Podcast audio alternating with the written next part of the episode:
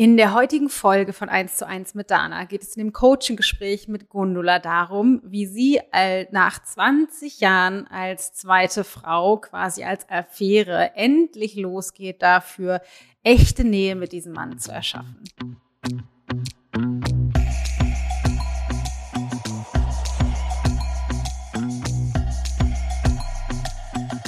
Ich bin halt in einer Beziehung seit 20 Jahren, aber mm. mein Freund ist nach wie vor verheiratet mm.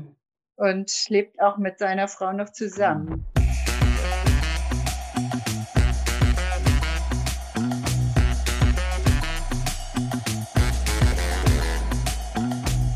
Heute ist die zweite Folge von 1 zu 1 mit Dana für dich da. Ich freue mich schon riesig. Das Gespräch ist wahnsinnig. Es ist wirklich wieder lang geworden. Ich habe viele Metaebenen eingefügt. Ein ganz tolles Gespräch mit der wundervollen Gundula, die wirklich mutig, tief, tief gräbt in ihrer Vergangenheit, um zu erkennen, dass die Beziehung, die sie geführt hat oder eine Erfahrung, die sie gemacht hat als 16-jähriges Mädchen, dazu geführt hat, dass sie einen Beziehungsblueprint ins Heute mitgebracht hat, der bewirkt, dass sie 20 Jahre lang als Affäre eines Mannes gelebt hat, immer wieder möchte, dass er sich für sie entscheidet, aber er das nicht tut und wir in dem Gespräch rausfinden, wieso das die perfekte Situation für sie ist, die sie kreiert hat oder bisher gewesen ist und was es braucht, um das tatsächlich zu verändern. Ein unglaublich inspirierender Weg von Gundula, den sie in diesem Gespräch geht. Ich wünsche dir ganz viel Erkenntnis und ganz viel Freude mit dem Gespräch. Wie immer aber kurz in eigener Sache. Und zwar ähm, kannst du dich noch für kurze Zeit anmelden für die Warteliste der Coaching-Ausbildung. Ich biete eine Coaching-Ausbildung an von Mai bis November, eine Beta-Premium-Ausbildung mit einer super kleinen exklusiven Runde von nur 44 Leuten. Wir haben schon unfassbar viele Leute auf der Warteliste. Ähm, weitaus mehr, als wir aufnehmen werden. Ähm, und die Bewerbungsphase wird Anfang Mai sein. Quatsch, Anfang März sein, weil im Mai geht ja die Ausbildung los. Und wenn du noch auf die Warteliste möchtest und mehr Infos zur Ausbildung haben möchtest, dann kannst du das finden alles auf ichgold.de slash Ausbildung. Ähm, also die, Aus, die Leute, die auf der Warteliste sind, werden auf jeden Fall als erstes sich bewerben können. Das heißt, wenn du überhaupt eine Chance haben möchtest, dann setz dich auf jeden Fall auf die Warteliste, weil die schon sehr, sehr voll ist. Und das Zweite, wenn du Lust hast, tiefer einzutauchen in das Thema Partnerschaft und deine Partnerschaft transformieren möchtest, dann habe ich zwei Angebote für dich. Das eine, da kannst du dich zwar noch nicht für anmelden, möchte ich dir aber schon mitteilen. Ende März, das letzte Märzwochenende, ähm, gebe ich ein Weekend Intensive, ein Intensivwochenende virtuell mit viermal drei Stunden Blöcken, Freitag ein, Samstag zwei und Sonntag ein. Das nennt sich Liebe leben, wo wir tief eintauchen, um deine Partnerschaft zu transformieren, dass die Partnerschaft, die du jetzt hast, mehr zu der wird, die du dir eigentlich wünschst. Ähm, und passend zu dem Thema biete ich einen Workshop an, jetzt am 17.02. Der Workshop heißt Liebe Leben Workshop. Also das gleiche Thema, aber was wir in dem Workshop machen, der zwei Stunden lang geht, ist auf jeden Fall ein Live-Coaching, Meditation und Übungen aber inhaltlich geht es darum, dass ich dir mitgeben möchte, warum ist es für uns so schwer, obwohl wir den Menschen oder an unserer Seite lieben, den Partner oder die Partnerin, wirklich glücklich miteinander zu sein und wie können wir das verändern. Das heißt, ich zeige dir die Tür, also ich zeige dir, warum es so schwer ist und die großen Brocken, die wir aus dem Weg räumen müssen, sodass wir starten, damit die Tür zu öffnen. Und die tiefe, intensive Arbeit, die machen wir dann an dem Wochenende selber. Aber der Workshop ist ein supergeiler Einstieg, wird wahrscheinlich dein Mind blowen. Äh, kostet nur 29 Euro, zwei Stunden lang, 17.02. Alle Infos ichgold.de slash Liebe Leben Workshop oder über den Link in den Show Notes.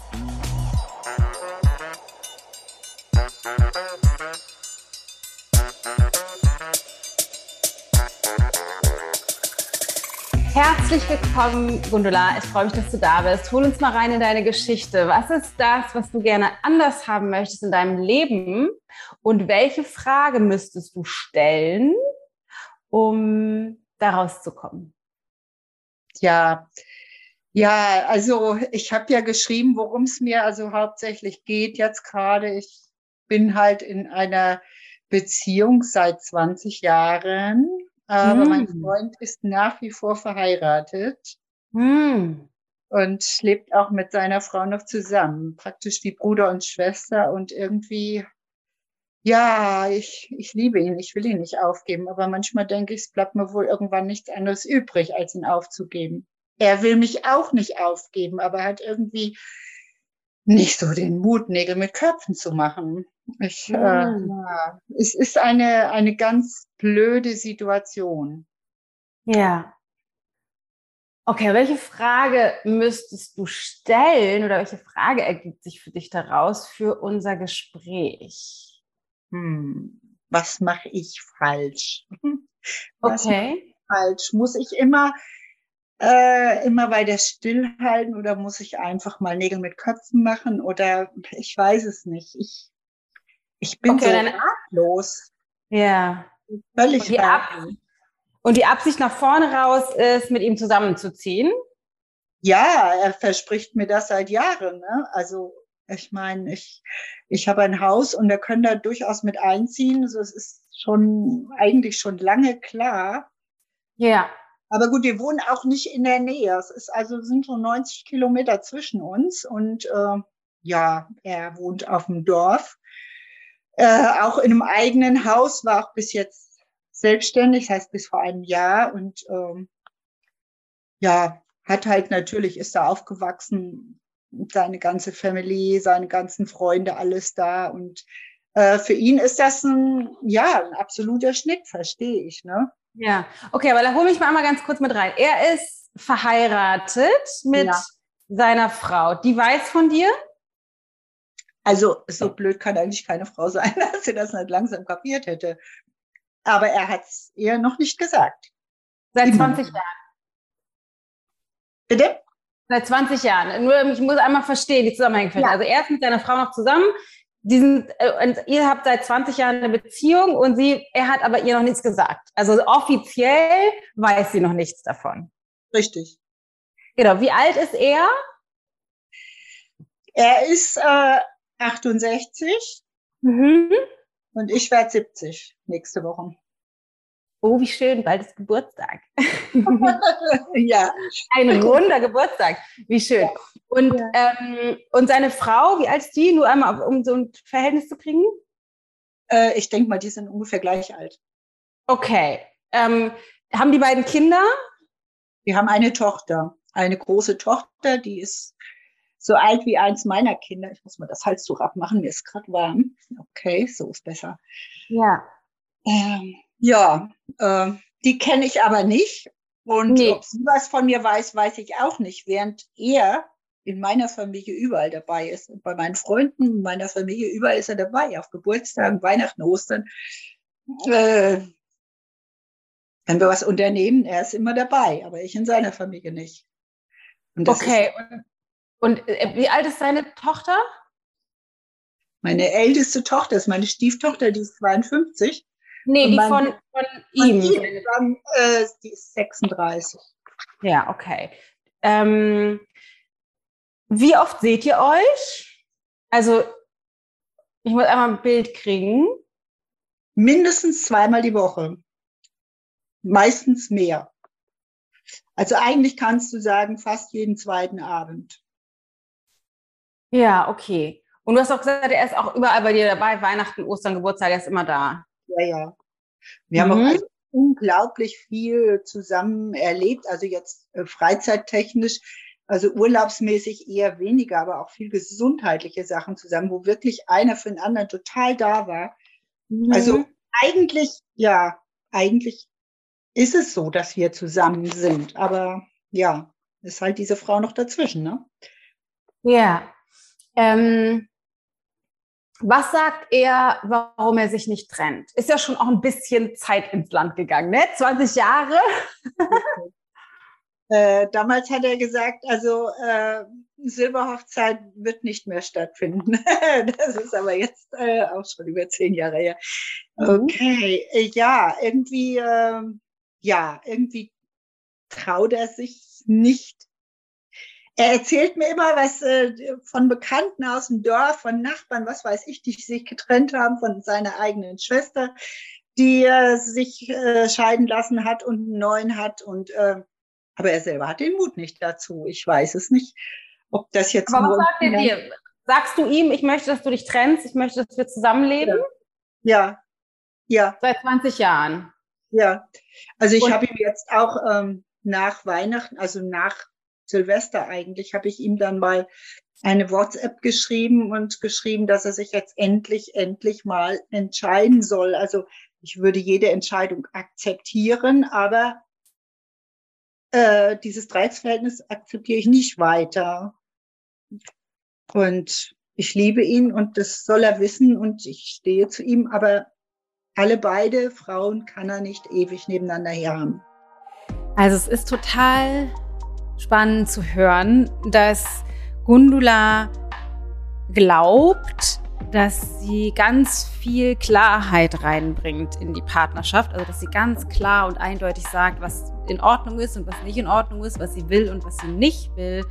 Aber von dem, was sie erzählt, das ist es so, dass sie ihm die Entscheidung überträgt. Und es ist spannend zu hören, dass sie schon seit 20 Jahren das nicht tut. Das heißt, das System, wenn man einfach über so einen langen Zeitraum schaut, ist das, was sie da bleiben lässt, scheint wichtig zu sein. Also die, die, der Wunsch, die Partnerschaft so zu haben, wie sie sie hat, scheint groß zu sein. Sonst wäre sie entweder auf die Barrikaden gegangen oder hätte ihn verlassen. Das heißt, es ist spannend jetzt zu untersuchen, was ist das, was dahinter liegt. Und es ist ein bisschen spürbar, sie ist noch aufgeregt, noch ein bisschen durcheinander. Das heißt, meine, meine Gedanken sind, okay, ich muss erstmal Gundula so ein bisschen gegriffen kriegen. Ich muss sie erstmal hierher holen ins Hier und Jetzt, damit wir genau rausfinden, was ist der Stand der Dinge. Was sagt er, sag nochmal ganz konkret, was sagt er, warum trennt er sich nicht? Was ist seine Begründung? Irgendwie ähm, hat, hat, er Angst ähm, wahrscheinlich vor seinen Freunden und Angst vor davor, was dann passiert, ob es einen riesen Rosenkrieg gibt, ob er da, er hat eine Firma gehabt, er hat ein eigenes Haus, ob er da, wahrscheinlich würde er da ganz viel verlieren, aber äh, ja. Sagt er. Und er, er sagt, das ist der Grund. Er will nicht so viel verlieren. Denke ich mal. Das, also er, er spricht es nicht konkret aus, weshalb er äh, das nicht macht. Was was sagt er denn, wenn du sagst, ich will, dass du dich trennst oder dass du zu mir ziehst? Ja, das, äh, das will er ja auch. Also er ist jetzt dabei, dass er sein. Warte mal ganz kurz. Was konkret sagt er? Was antwortet er? Sagst du ihm, ich will, dass du zu mir ziehst? Ja, das will er auch. Nee, die Frage war, sagst du ihm? Ja. Ich will, dass du zu mir ziehst und dass du dich trennst. Ja. Was antwortet er dann? Das will er auch, aber es ist immer noch nicht der richtige Zeitpunkt. Er sagt, es ist nicht der richtige Zeitpunkt. Ja. Was sagst du dann? Ja, wann kommt der richtige Zeitpunkt? Das kann nicht ja. sein. Ich habe auch schon gesagt, ich rufe deine Frau einfach mal an, dann haben wir den richtigen Zeitpunkt. Aber warum? Mach ich warum? Nicht. Was sagt er dann, wenn, wenn du sagst, wann ist der richtige Zeitpunkt? Ja, er hatte gesagt, eigentlich spätestens zu meinem 70. Geburtstag sollte der richtige Zeitpunkt sein. Jetzt habe ich ihn gerade nochmal versucht, darauf festzunageln. Er hat gesagt, es verzögert sich noch ein bisschen. Hm? Okay. Ja. Also vom Ergebnis her, ihr seid 20 Jahre zusammen. Ja. Das heißt, bisher, jetzt kommt einmal ganz kurz eine unbequeme Nachricht. Bisher wolltest du ihn noch nicht bei dir haben, sonst wäre er schon bei dir. Äh, er hat, ja, ja und nein, doch, ich wollte ihn schon bei mir haben, aber irgendwie ähm, diese Ungewissheit, dass er einfach noch mit seiner Frau verheiratet ja. So, und das ist jetzt total spannend, weil es Gundula schwerfällt und das ist total normal, diesen die Wahrheit anzuerkennen. Also wenn man einfach nur rein vom Ergebnis guckt, wollte sie ihn nicht da haben, sonst wäre er da. Oder sie wollte dieses Ergebnis, weil sonst hätte sie das verändert. Aber das ist oft ein großer Sprung, wenn wir drinstecken in unserem Bewusstsein. So tief in unseren Geschichten, die wir uns über Jahre, Jahrzehnte, ein Leben lang erzählen, dass es uns schwerfällt, eine neue, andere Realität zu sehen, überhaupt erstmal, geschweige denn anzuerkennen. Und wie sie antwortet, ja, nein, doch, ich wollte ja eigentlich nur und er will, ich will nur nicht, dass er diese Frau hat, ist wie so ein, dass der Verstand andere Lösungen versucht zu finden als die tatsächliche Wahrheit, die ich ihr jetzt gerade präsentiert habe. Nee, hör noch mal ganz kurz zu. Ähm, du wünschst dir natürlich, dass er kommt. Das ist das, was dein Kopf sagt. Seit 20 Jahren. Ja? ja. ja. Aber gemessen am Ergebnis, was du in deinem Leben erschaffen hast, 20 Jahre lang in einer Partnerschaft zu sein mit einem Mann, der nicht sich für dich offiziell entscheidet, wolltest du auf einer tieferen Ebene, die dir nicht bewusst ist, auf einer tieferen Ebene bisher nicht, dass er zu dir kommt. Mhm. Hm. Ist das nachvollziehbar für dich? Auch wenn es komisch klingt. Ja, ja, ja. Okay, das ist super wichtig, weil was wir schnell denken ist, er entscheidet sich nicht, er ist sozusagen das Problem. Er, ich sitze hier und warte und er, ich habe ja keine, keine, keine Macht. Ich, hab kein, ich kann ja nichts machen. Er hat ja die Entscheidung. Was aber mhm. wichtig ist zu verstehen, darunter liegend ist das eine Realität, die du mit erschaffst oder die du zu, diese Erfahrung du zu 100 Prozent erschaffst. Bisher wolltest du nicht, dass er zu dir kommt. Bisher wolltest du die zweite Frau sein. Hm. Auch hm. wenn dein Kopf sagt, nee, das stimmt nicht. Ich will ja immer, ich sage ihm das ja immer, ich will immer was anderes. Das sagt wahrscheinlich dein Kopf, das stimmt nicht. Aber gemessen am Ergebnis von dem, was du gelebt hast die letzten 20 Jahre, hat dein inneres System eine andere Realität erschaffen. Hm. Hm. Ja. Ja, ja. Kommt man nicht raus aus der Nummer, ne? Richtig. Was macht das mit dir? Widerstand, innerer Widerstand. Ja, auf jeden Fall. Ja, das ist gut. Das ist gut. Aber das ist wichtig zu verstehen. Das ist die Realität, die du erschaffen hast. Und das sagt was aus über dein inneres System. Du wünschst dir was anderes, das kann ich hören, das wissen wir beide. Du willst, dass er kommt, du willst, dass er sich, dass er sich trennt, dass er sich für dich entscheidet. Aber gemessen am Ergebnis hast du aus deinem inneren System eine andere Realität erschaffen. Mhm. Ja, ja. Mhm. Ja. Das ist so wichtig zu verstehen, weil es leicht ist, und ich sage das jetzt ein bisschen provokativ, nicht persönlich nehmen. das ist ein bisschen provokativ, Achtung. Ja. Sich wie ein Käfer auf den Rücken zu legen, mit den Füßen und mit Beinchen zu strampeln und zu sagen, ich kann ja nichts machen, es liegt ja in seiner Entscheidung. So, jetzt hat sie verstanden, dass einfach nur vom Ergebnis her betrachtet, das so ist, wie es ist. Also, dass sie das gewählt hat. Jetzt führe ich den Opferstandpunkt ein. Jetzt gucken wir mal, ob, ähm, oder meine Absicht ist jetzt, ihr zu ermöglichen, zu erkennen, dass die Haltung, aus der heraus sie das erschaffen hat, eine Opferposition ist. Und dann zu sagen, er ist so gemein, dass ich diese Erfahrung machen muss. Das ist, wenn man es abstrahiert anguckt, ein Opferstandpunkt. Also du empfindest dich als Opfer von seinem Verhalten, was total mhm. legitim ist. So funktioniert unser Verstand. Aus mhm. der Opferposition, die wir alle jeden Tag immer wieder ein. Ich ganz ehrlich, immer wieder denke ich, Matthias ist der Idiot. Wir streiten uns nur, weil er gerade so blöd ist. Denke ich immer wieder. Also machen wir alles. So funktioniert unser Verstand. Ist total okay. Aber es ist wichtig zu verstehen, weil aus dem, wenn du auf diesem Standpunkt stehst, bist du weder handlungsfähig noch hast du irgendwie die Chance, die Situation zu verändern. Weil als Käfer auf dem Rücken, what to do, kannst das Pechschild hochhalten, denken sie, ja, ich muss halt warten, gibt halt keine andere Wahl. Das ist das, was dich so wahnsinnig macht, weil du dich so machtlos fühlst. Richtig? Ja, ja. Ja.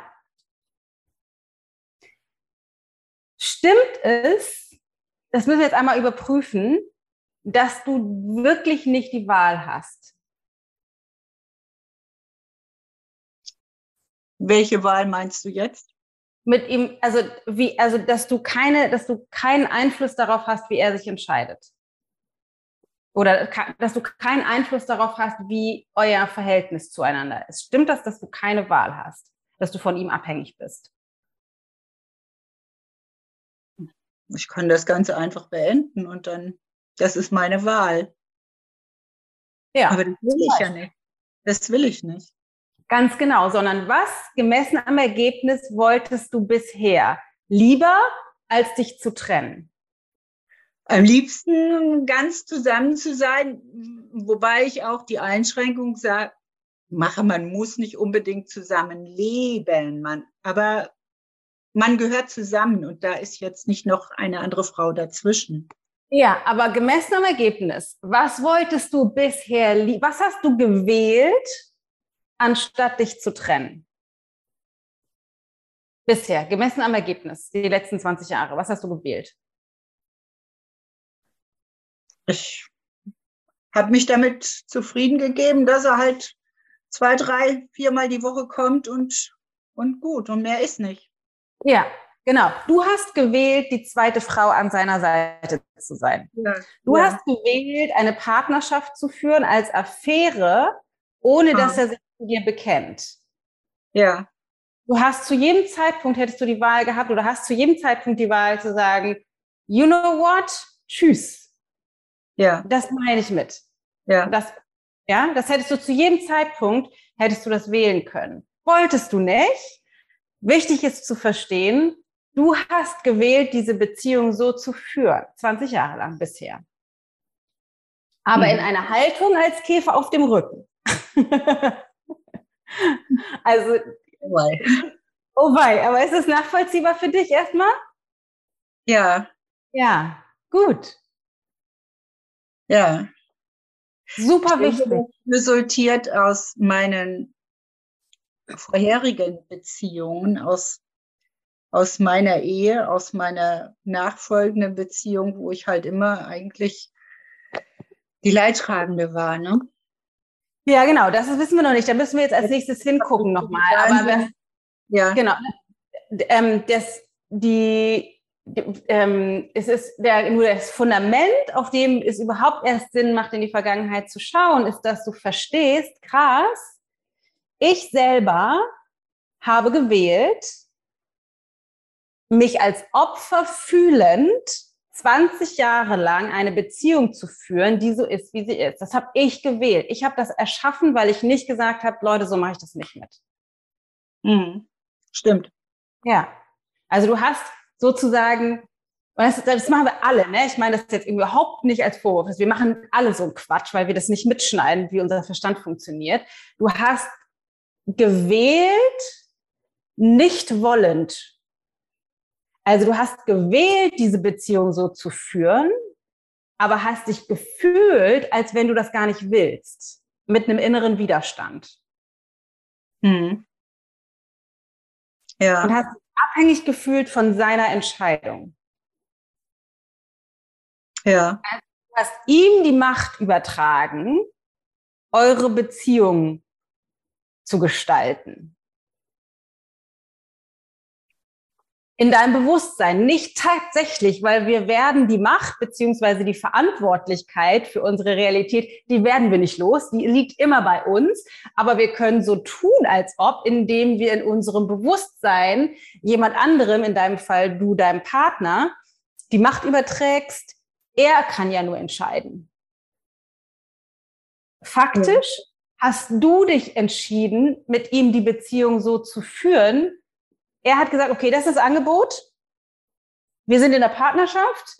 Ich bin weiter bei meiner Frau und erzähle dir regelmäßig, dass ich sie verlasse. Das war das Angebot, was er gemacht hat. Hm. Und du hast gesagt, alles klar, nehme ich das anstelle von zu gehen. Puh. Ja. Ja. Krass, oder? Ja. Okay, das ist super, weil wir jetzt an dem Punkt sind, dass Gundula wirklich auch auf einer emotionalen Ebene, das kann man jetzt spüren, begreift, okay, krass, ich bin nicht das Opfer, wie es sich immer angefühlt hat, sondern ich habe sehr wohl gewählt, diese Beziehung so zu fühlen, so zu führen. Das fühlt sich in der Regel komisch an, dieser Punkt, weil wir uns von der Opferrolle erstmal in die Täterrolle begeben, sozusagen auf die andere Seite der Medaille und mitkriegen, oh krass, die Geschichte, die ich mir in ihrem Fall 20 Jahre lang erzählt habe, stimmt nicht so, zumindest nicht vollumfänglich, sondern es gibt auch noch eine andere Wahrheit. Ich bin nicht das Opfer von ihm, sondern ich habe sehr wohl gewählt, diese Beziehung so zu führen. Das fühlt sich doof an, weil wir auf einmal die Verantwortung wieder bei uns haben und das ist ungemütlich. Was macht das mit dir? Denk mal laut. Ja, ja, du hast recht. Das ist ja, äh, ja ich, pff, im Moment fühle ich mich ganz klein. Ja. In der Situation fühle ich mich an sich immer stark und denke so, ich habe das, es ist so und ich, ich kann so leben und äh, alles gut, aber ja. ist ja nicht wirklich so. Ja. Ist ja nicht wirklich so. Also ich will das so nicht. Ja, dein, ein Teil von dir will das so nicht. Hm. Ja. Lass das ruhig zu, wenn da was hochkommt. Das ist okay. Es ist wichtig, dass das für dich fühlbar wird. Je mehr du dir erlaubst, dass das für dich fühlbar wird, desto größer die Wahrscheinlichkeit, dass du dir die Macht in dein Leben zurückholst und nach vorne raus das so gestalten kannst, wie du es wirklich willst. Ja. ja. Und es ist auch okay, wenn das weh tut. Es ist auch okay, wenn sich das erstmal blöd anfühlt, weil das ist der Kanal, auf dem du aufhörst, dir selbst das schön zu reden.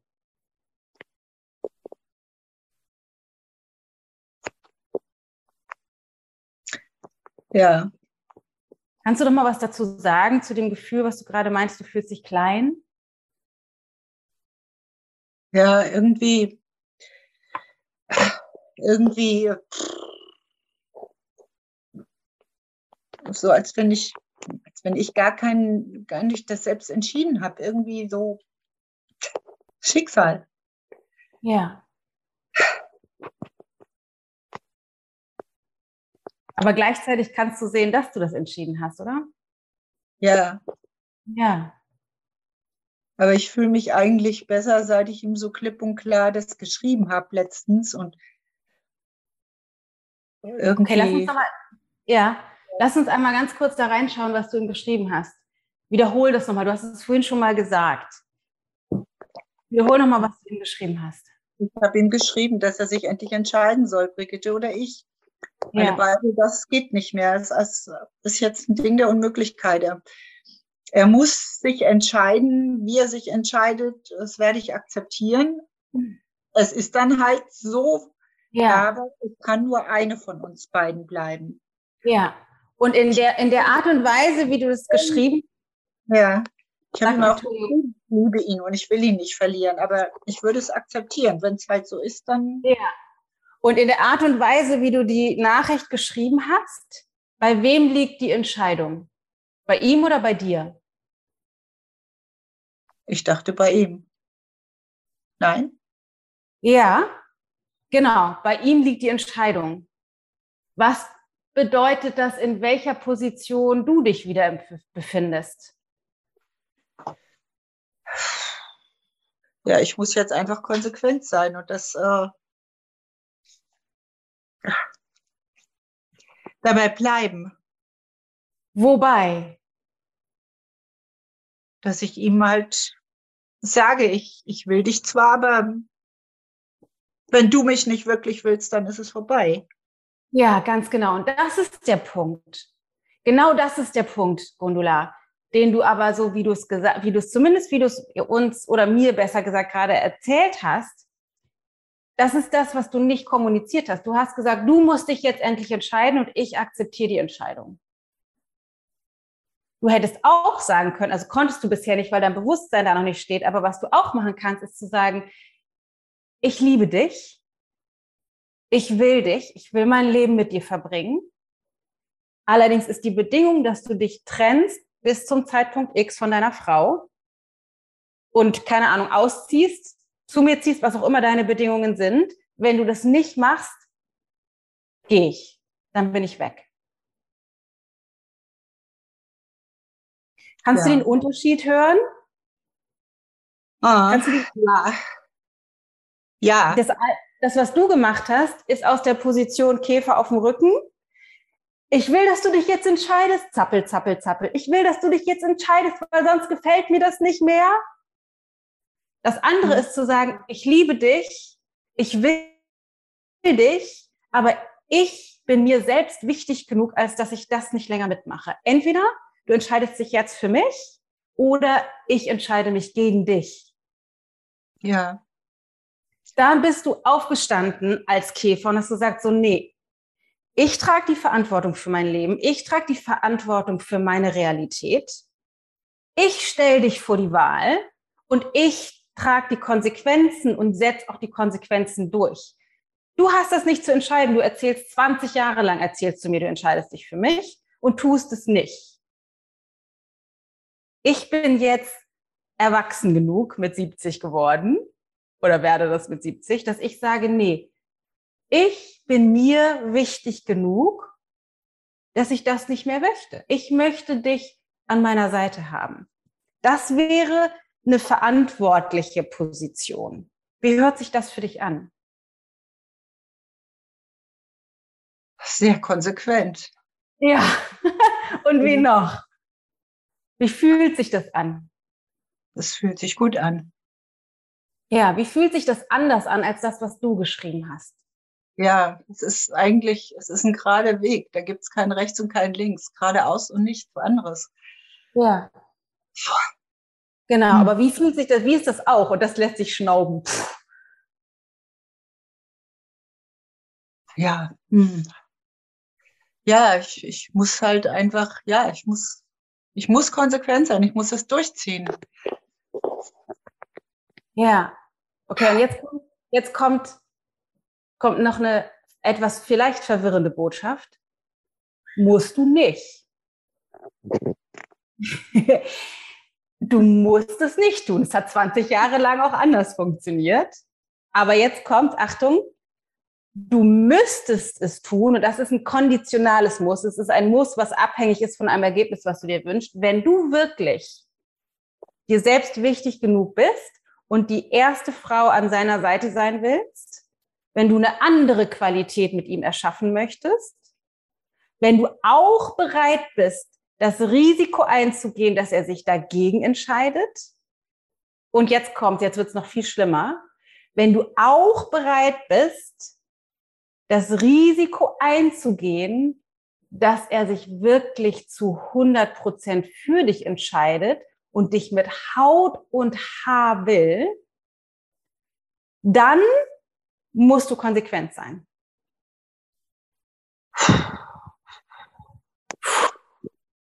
Ja, ja. Und das ist das, wo wir jetzt gleich vielleicht noch eine Ecke tiefer gucken können, weil das, was dein Kopf die ganze Zeit sagt, ist, es gibt das Risiko, dass er sich gegen mich entscheidet. Das ist der Grund, warum du das bisher wahrscheinlich noch nicht gemacht hast, oder? Was würdest du sagen? Ja. Ja, genau, weil du liebst ihn und du willst nicht, dass er sich gegen dich entscheidet. Die eigentliche Wahrheit ist eine andere.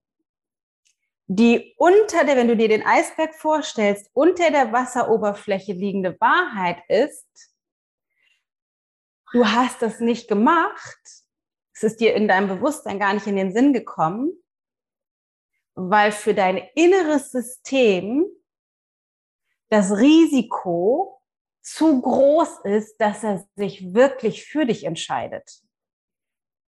In deinem Inneren, auch wenn dein Kopf sagt, nein, stimmt ja gar nicht, ich will den unbedingt und ich vermisse den so und ich will die erste Frau an seiner Seite sein, vom Ergebnis her, und das ist das, was du wahrscheinlich aus deiner Kindheit mitbringst, oder Erfahrungen aus der, deiner, deinem frühen, früheren, frühen Leben, ist, dass es aus irgendeinem Grund für dich sehr bedrohlich sein muss, einfach nur vom Ergebnis, wie, wie du deine Beziehung bisher erschaffen hast. Es muss für dein inneres System unglaublich bedrohlich sein, einen Mann an deiner Seite zu haben, der dich mit Haut und Haar will. Der sagt, Gunula, ich will dich. Ich will dich heiraten. Ich will, dass du meinen Namen annimmst. Ich will mit dir zusammenleben. Ich will, dass wir gemeinsam ein Haus bauen. Ich will, dass wir das genauso kreieren. Das muss für dein inneres System eine Riesenbedrohung sein. Sonst hättest du das nicht so lange mitgemacht. Wie hört sich das für dich an? Hm. Ja. Ja, das stimmt. Ein bisschen. Ja, es resoniert. Hm. Weil wie würde sich das auch anfühlen, wenn er sagt, weißt du was, ich habe es jetzt. Ich habe ihr gesagt, ich will sie nicht mehr. Ich habe ihr erzählt, was die letzten 20 Jahre war. Ich ziehe weg aus meinem Ort. Ich ziehe vielleicht sogar zu dir im Haus. Dann können wir hier das alles umstellen. Wir können das alles umbauen. Ich habe ganz viele Ideen. Wir können heiraten. Wir können jetzt jeden Tag miteinander verbringen. Wir gehen jeden Tag zusammen ins Bett. Wir stehen jeden Tag zusammen auf. Ich will am besten viermal, fünfmal die Woche mit dir Sex haben. Es wird, wir gehen jetzt richtig all in und machen, erleben ganz dicht beieinander. Wie würde sich das anfühlen bei dir auch? Einerseits will ich das. Das haben wir ja. auch schon so besprochen. Ja, Aber andererseits? Andererseits, äh, ja, schwingt da auch so eine Angst mit. Ja, ganz genau. Guck mal auf die Angst genauer. Mach die mal sichtbarer. Was ist das auch für eine Angst? Was ist, wenn es dann, wenn ich dann nicht glücklich bin? Was ja. dann weiter? Dann bin ich gefangen. Ja, dann bist du gefangen, genau. Keine Entscheidungsfreiheit mehr so wie jetzt. Ja, ganz genau. Was noch? Man ständig zusammen ist. Will ich das überhaupt? Ja. Ich bin jetzt im Prinzip so lange solo, bis ja. auf meine Freundschaft zu ihm. Äh, wie einfach oder wie schwierig ist das das aufzugeben. Ja, genau. Was noch? Erzähl mehr. Jetzt kann ich, bin ich eigentlich nur mir Rechenschaft schuldig, was ich mache, wo ich ja. hingehe, mit wem ich mich unterhalte, welchen Film ich abends gucke und, und, und. Ja, genau. Müsste dann alles wieder geteilt werden. Ja, was würde das bedeuten? Was hätte das für Konsequenzen? Was ist, wenn er aber sagt, ich will einen anderen Film gucken? Ich will, dass wir einen eine andere Kaffeemarke kaufen. Ich will, dass wir was anderes zum Abendessen. Also eigentlich, ja, eigentlich äh, finde ich das okay. Aber wie gesagt, ja. ich bin seit über 20 ja. Jahren alleine für mich ja. verantwortlich. Ja. Und das ist dann, es gibt eine ziemliche Umstellung, würde ich sagen. Ja. Aber auf der anderen Seite will ich eigentlich auch mal ein normales Leben mit ihm führen und nicht nur dieses Sonntagsbesuchsleben, was ja. wir jetzt ja praktisch haben, wenn er nur kommt und dann wieder fährt. Genau. Aber es ist wichtig, die Angst, von der du gerade gesprochen hast, man kann dir das, oder ich kann es dir direkt tatsächlich ansehen, es ist schon, es ist ein riesengroßes Risiko. Ja. Ihn so dicht an dich ranzulassen, ihn so wirklich so dicht reinzuholen in dein Leben. Und diese Angst, das ist der Teil von dir, der 20 Jahre lang verhindert hat, dass das passiert. Ja. Die geht wahrscheinlich noch tiefer. Wahrscheinlich ist das nicht nur, ich war jetzt so lange alleine und vielleicht kann ich dann nicht mehr den Film gucken, den ich gucken will, sondern wahrscheinlich geht es noch deutlich tiefer. Willst du da noch mal hingucken? Sollen wir da noch mal hinschauen, wo das vielleicht herkommt? Ja. Ja. also eigentlich nein, aber ja. Doch, doch eigentlich schon. Ich, äh, ja, das kann mir eigentlich nur helfen, sonst hätte ich mich ja nicht gemeldet. So, jetzt haben wir das Ganze im Hier und Jetzt sozusagen aufgeräumt oder aufgerollt erstmal. Also aufgerollt im Sinne von sichtbar gemacht, dass ihr überhaupt erstmal klar wird, wo die Grenzen liegen, was der Quatsch ist, den sie sich erzählt. Oder das, das, wir erzählen uns alle immer diese, diese Märchen, Lügengeschichten sozusagen. Und jetzt ist ihr diese Geschichte erstmal bewusst geworden, wie sehr sie sich selbst bisher im Weg gestanden hat und jetzt können wir gucken, alles klar, wieso tust du das eigentlich und woher kommt das, um es dann am Ursprung aufzulösen. Weil wenn wir dann den Ursprung beleuchtet haben, wird es im Hier und Jetzt wieder klarer und leichter, was zu verändern. Nee, genau. Ähm, kennst du das irgendwoher? Lass mal ganz direkt, also ich bin sicher, du hast schon erzählt, du hast irgendwie auch schwierige Erfahrungen zwischendrin gemacht mit den anderen Männern in deinem Leben. Ja. Hast du eben gerade gesagt. Meistens ist, sind die Beziehungen, die wir führen in unserem Leben, eine Reproduktion von dem, was ganz am Anfang in unserem Leben passiert ist. Ja. Deswegen würde ich gerne den Mittelteil überspringen und direkt zum Anfang gehen. Ähm, kennst du das Gefühl aus deiner Kindheit, dass Nähe irgendwie gefährlich ist? Für dich oder hast du das Hast du das vielleicht bei deinen Eltern erlebt? Oder guck mal, guck mal dahin, erzähl mir mal dazu sowas. Äh, ja, ich war das, das zweite von vier Kindern und ähm, mhm. immer sehr, sehr angepasst und ängstlich und bemüht, es allen recht zu machen, was meine große Schwester halt nicht gemacht hat. Und äh, mhm. wurde, das wurde auch entsprechend ausgenutzt von meinen Eltern.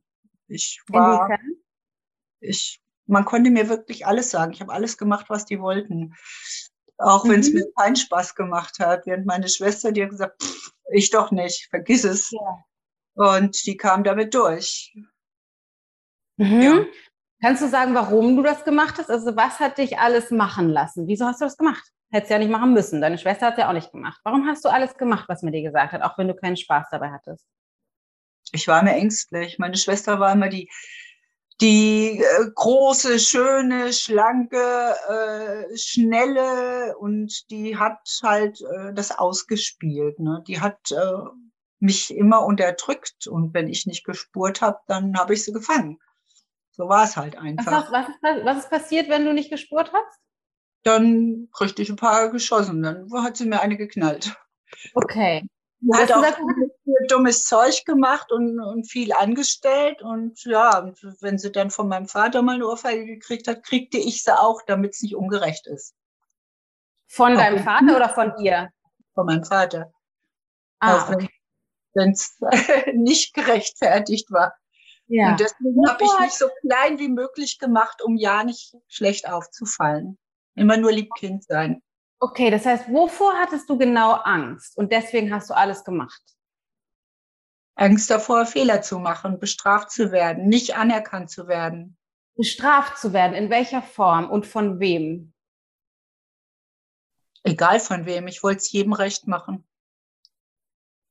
Und vor welcher Bestrafung hattest du Angst? Vor welcher Bestrafung? Ja, eigentlich jetzt nicht, nicht körperlich Bestrafung, sondern Missachtung zum Beispiel. Also es waren nicht die Schläge, die, die dir Angst gemacht haben. Nein. Ja, gut, ich meine, es waren ja also richtig Schläge eigentlich nicht mal so ein Klaps oder so, ne? Aber richtig geschlagen worden bin ich nicht. Okay, was ist das da? wovor hattest du dann Angst?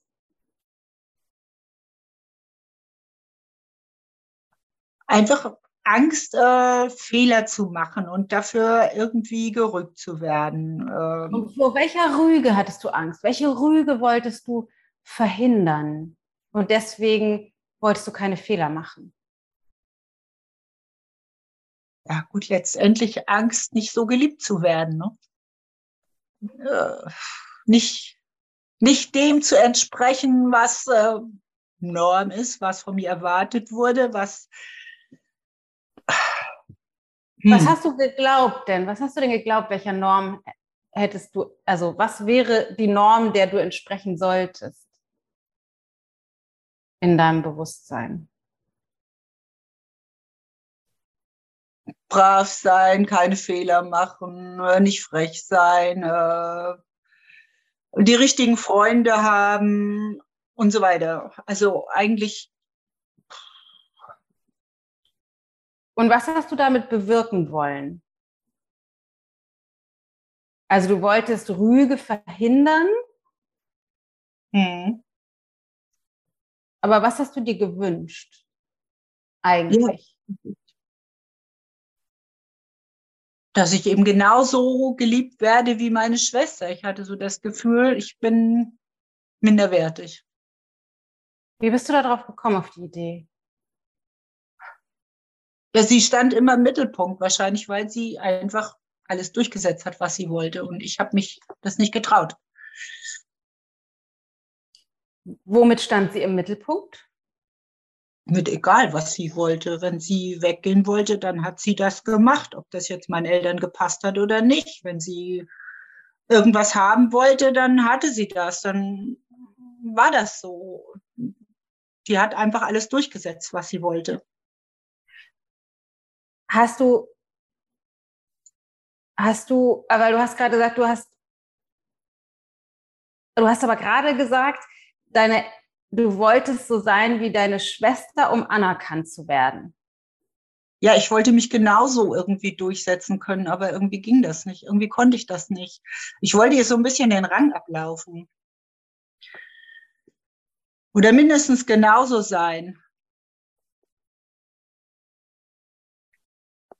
Warum? Was hätte das, was hätte das anders gemacht? Was hätte das verändert, wenn du genauso gewesen wärst?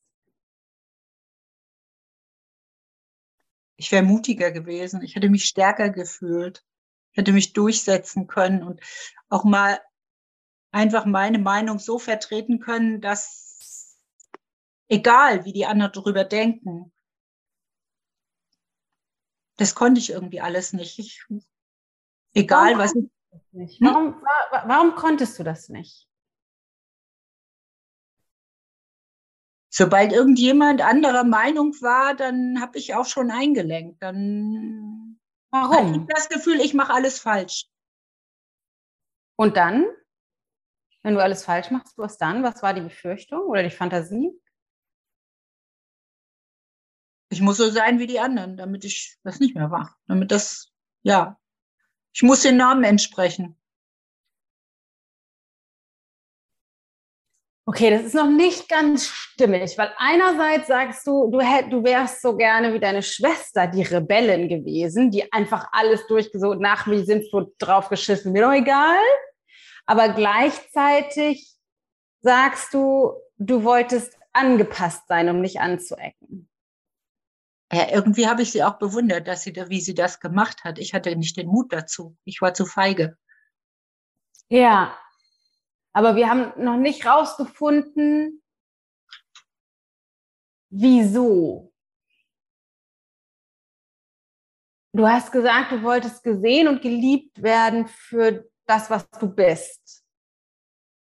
Habe ich ja. das richtig verstanden? Ja, ja. Und von wem?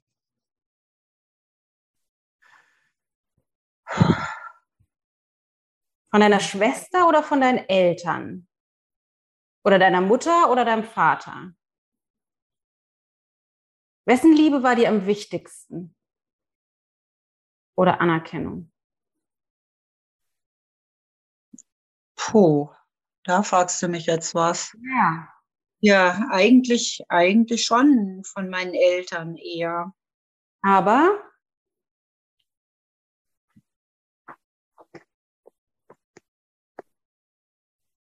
Aber irgendwie war ich da, ja, ich bin in meinen Hintergrund getreten. Ich habe mich einfach nicht so eingebracht. Ich war so eine von vielen. Ja. Eine von vielen. Die Große hat den Ton angegeben. Meine nächste Schwester war gesundheitlich nicht fit. Die hatte Epilepsie. Und die Kleine, die war sowieso das Nesthäkchen, die alles, alles gemacht kriegte ich war eigentlich, war ich ein Nichts dazwischen, kann man so sagen, fast. So ja. kam ich mir vor. Ich musste irgendwie funktionieren, aber ich war nicht glücklich. Alles, was Gundula jetzt gerade hier über die Vergangenheit erzählt, ist alles aus der Käferopferperspektive, der Käfer auf dem Rücken. Ich war so arm dran.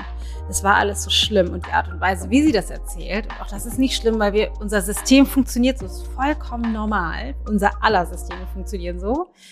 Die Art und Weise, wie sie das erzählt, versucht sie mich zu gewinnen für, guck mal, das ist so schlimm, weil es war so schlimm für mich. Siehst du doch auch, oder? Und das ist die, das ist der Selbsterhaltungstrieb, unseres Systems, der möchte, dass die alte Geschichte wahr bleibt. Weil auf dem Opferstandpunkt ist es einfach bequemer, als die Verantwortung zu übernehmen. Ja.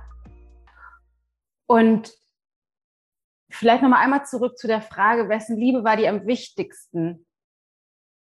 Du hast gesagt, deine Eltern, eher dein Vater oder deine Mutter?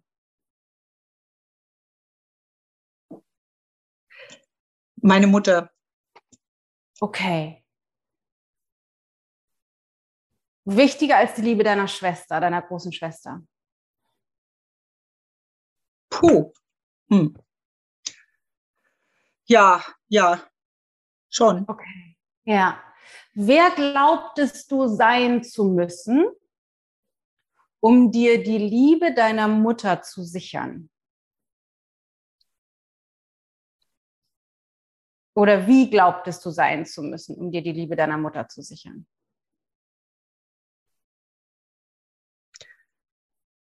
Ich musste einfach, ja, für alle da sein. Keine Widerworte geben. Nein, bei meiner Mutter war das eigentlich nicht so, dass ich keine Widerworte geben musste. Aber äh, ja, für alle und alle da sein, alles, alles mitmachen, ja, eigentlich schon. Ich musste so ein richtiger Familienmensch sein. War okay. Mhm. Muss es ein richtiger Familienmensch sein? Ja. Damit es für sie wie ist. Damit sie sich total auf mich verlassen kann. Warum sollte sie sich auf dich verlassen können?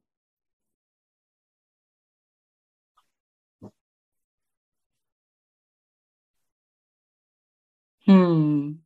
Also irgendwie äh, hatte ich das Gefühl, sie braucht das, weil sie war, sie war eigentlich auch jemand, der nicht sehr selbstsicher war. Mhm. Eigentlich gar nicht selbstsicher, kann man sagen. Also eigentlich ja hat mein Vater alles bestimmt.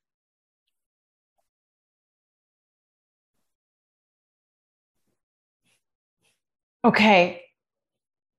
Und was sollte dein Verhalten bewirken für sie?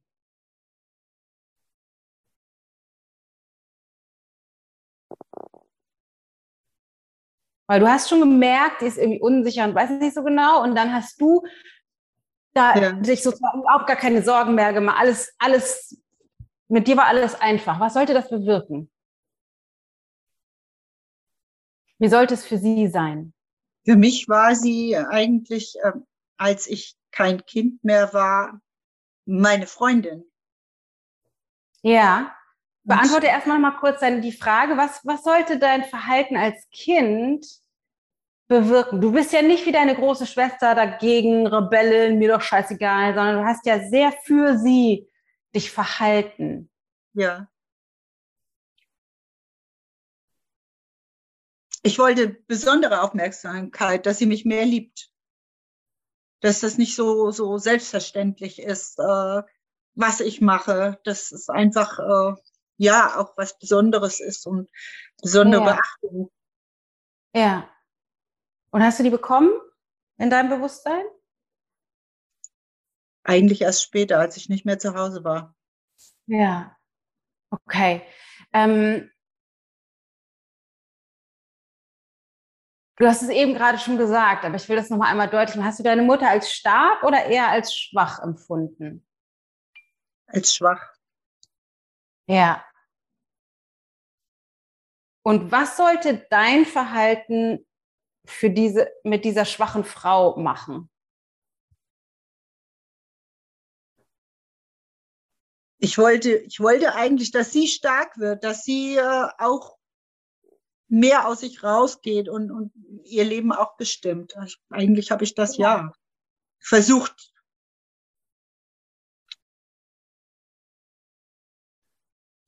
Wieso, genau, das ist, das ist super, super wertvoll zu, für dich zu erkennen. Das heißt, du hast versucht, durch dein Verhalten sie zu bestärken, damit sie die starke Mutter ist, die du dir gewünscht hast. Ja.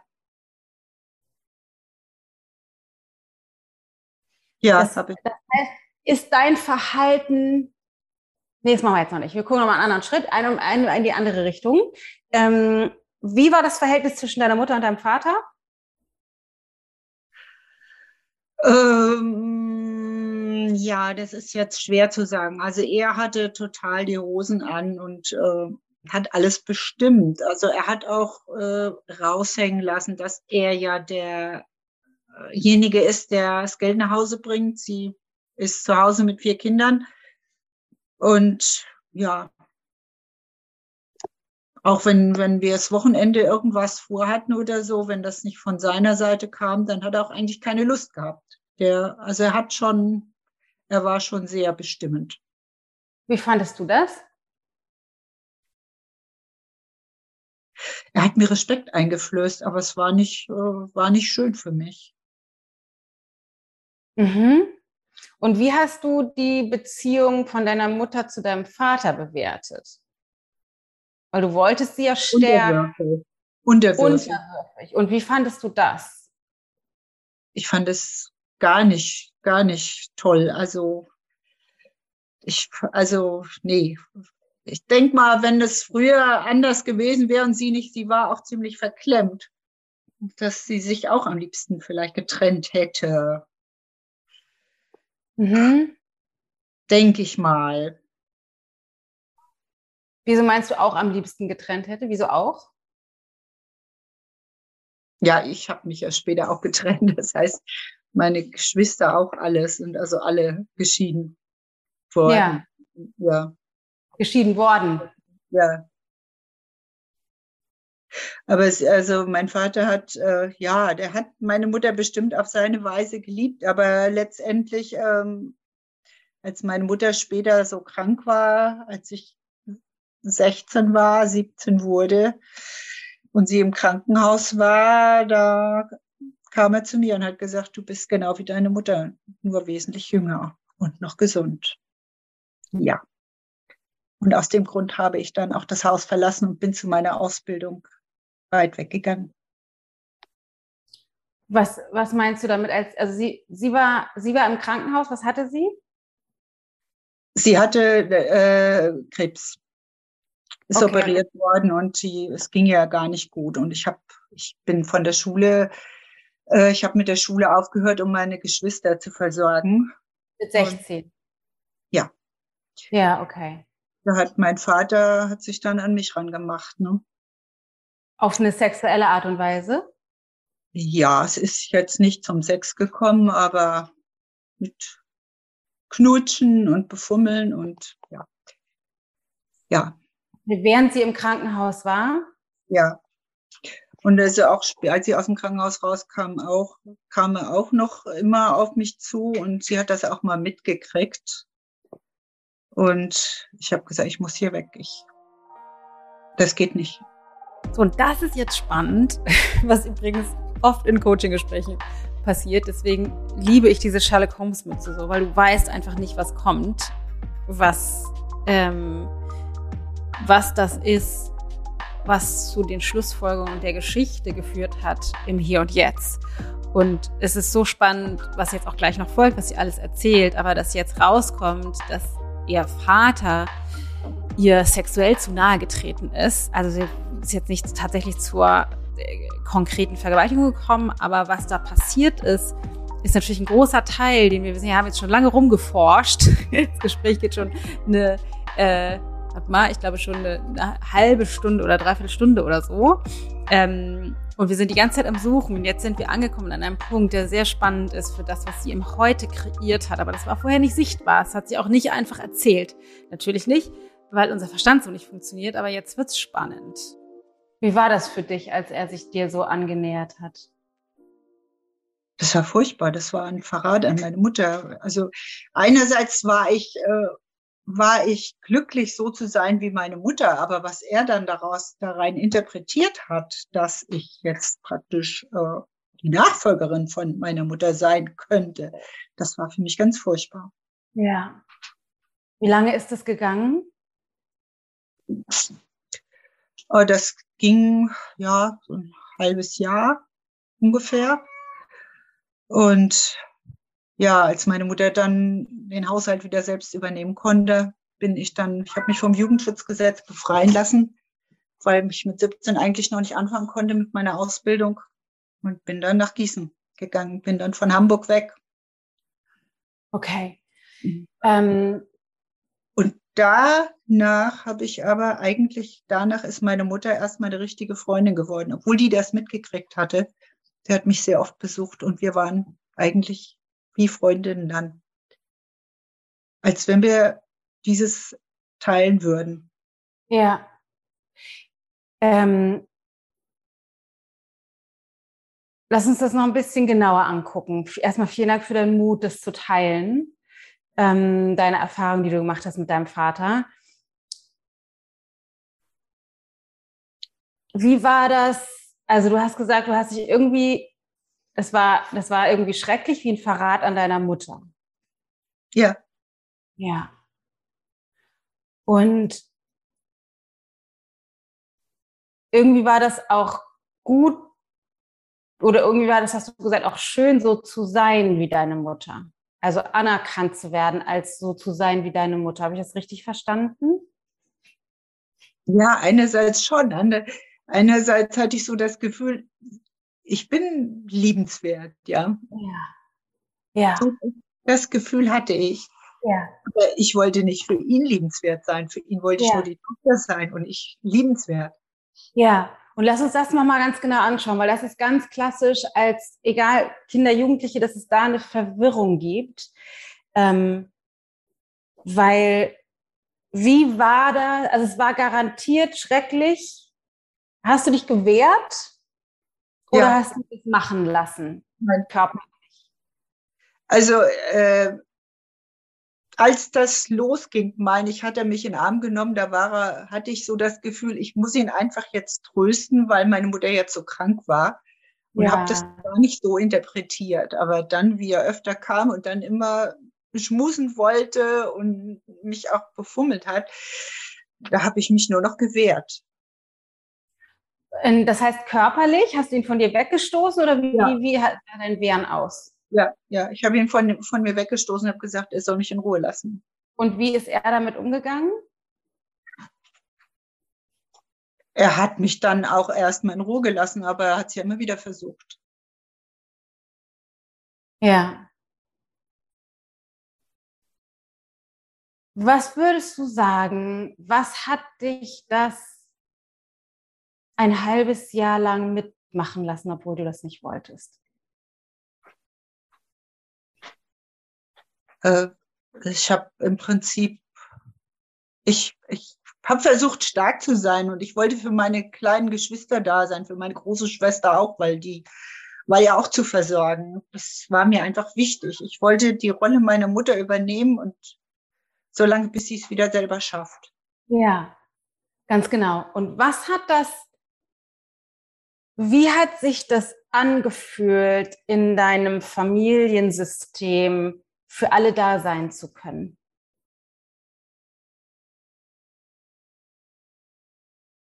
Ich denke, das hat mich schon geprägt irgendwie.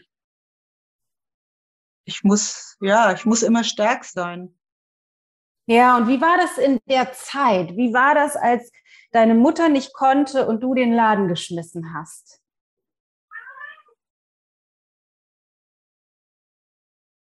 Hm, weiß jetzt gar nicht. Es, war für mich eigentlich normal. Normal, war das, war das schwierig? Oder hast du das Gefühl gehabt, die finden das alle doof? Oder haben die das gewertschätzt, haben die dich dafür anerkannt, also warst, wurdest du gebraucht? Oder fanden die das eher doof und waren im Widerstand? Nee, also das, ähm, ich wurde schon gebraucht, das, das war auch, also ich hatte auch wirklich wirklich äh, Aufgaben, die halt für eine 16-Jährige schon schwierig waren. Ich habe meine jüngste Schwester eingeschult, ich habe die andere umgeschult. Ja. Die Arztgänge gemacht. Ich habe eigentlich den ganzen Haushalt geschmissen. Ja. Ähm, Hast du dich in der Zeit stark oder schwach gefühlt? Ich habe mich stark gefühlt. Ja. Ich habe mich stark gefühlt. Ich wusste, ich schaffe das alles. Ich, um ein kleines Beispiel noch zu senden, ich war ein totaler Angsthase. Ich habe furchtbar Angst gehabt vor Dunkelheit, vor allem. Äh, aber äh, ich habe dann, um für meine kleinen Geschwister stark zu sein, mich zitternd abends vorm Fernseher gesetzt und Krimis geguckt und gezittert wie Espenlaub, bis ich mir das Zittern abgewöhnt habe. Ich habe das wirklich, ich, ich habe trainiert, hart zu werden. Ja. Die Angst zu überwinden. Ja. Ja. Für die anderen. Ja, ich bin ja. im Dunkeln in, in den Keller gegangen, um irgendwas zu holen, habe ähm, kein Licht angemacht und einfach nur, ich wollte mir selbst diese Ängstlichkeit abtrainieren. Okay. Das heißt, du hast dich in der Zeit wahnsinnig stark gefühlt. Du hast dir das abtrainiert, du hast die ganze Verantwortung übernommen für die ganze Familie und hast dich stark gefühlt. Ja. Ja. Wahrscheinlich das erste Mal in deinem Leben? Ja. Gebraucht gefühlt? Hast du dich gebraucht gefühlt? Ja. Ja. Ja, total. Das heißt, dein System hat das wahrscheinlich alles miteinander verknüpft. Was war der Preis, den du bezahlt hast dafür, dass du dich stark fühlen konntest? Bezogen auf deine Mutter und bezogen auf deinen Vater. Was war der Preis? Hm, weiß ich jetzt nicht, was ich darauf antworten soll. Ja, okay. Dann, dann, dann lass, ich, ich stelle die Frage anders. Was ist was ist die Konsequenz, die du tragen musstest, dass dein Vater alleine war, dass dein, dass dein, also die, wie sich dein Vater dir gegenüber verhalten hat, weil deine Mutter nicht da war, weil du sozusagen ihre Rolle eingenommen hast? Was musstest du bezogen auf ihn aushalten, auch wenn du dich gewehrt hast? Ich musste ja ihre Rolle übernehmen. Er wollte mich als ja nicht nur als äh, Haushaltshilfe oder für seine anderen Kinder, äh, sondern ja. er wurde nicht ganz. Genau. Das heißt, du hast auch die, ich nenne es mal Übergriffe. Ja. Die hast du ein halbes Jahr lang toleriert, bis deine Mutter wieder da war. Äh, jein, toleriert. Also du hast dich gewehrt, ne? Du hast ja ja, ich genau, du hast dich ja gewehrt. Genau, aber du hast, du bist nicht gegangen. Du hast nicht gesagt, so funktioniert das hier nicht, sondern du hast bist erst gegangen, als deine Mutter wieder da war. Ja, ja. Ich habe irgendwie mich verantwortlich gefühlt für die Familie. Ich, und habe ja. das halt ja ausgehalten, solange wie es wie es nicht anders ging in meinen Augen. Genau, wie es nicht anders ging in deinen Augen, weil du den Laden geschmissen hast. Ja. Ja. Wie war das für dich? Du hast gesagt, du fandst das doof mit den Übergriffen deines Vaters.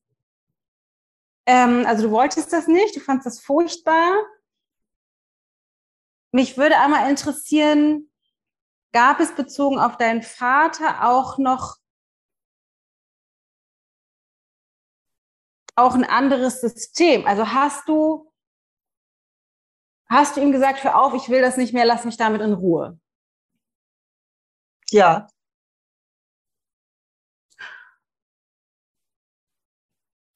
Aber du hast es, es war nicht so schlimm, als dass du gehen wolltest. Also ich habe gesagt nachher, wenn ich jetzt die Ausbildung nicht woanders gekriegt hätte, wäre ich zur Polizei gegangen, hätte ihn angezeigt. Ja. Das habe ich schon gesagt, ja. Genau, das hast du gesagt, aber du hast es ja nicht gemacht. Nein. Warum nicht?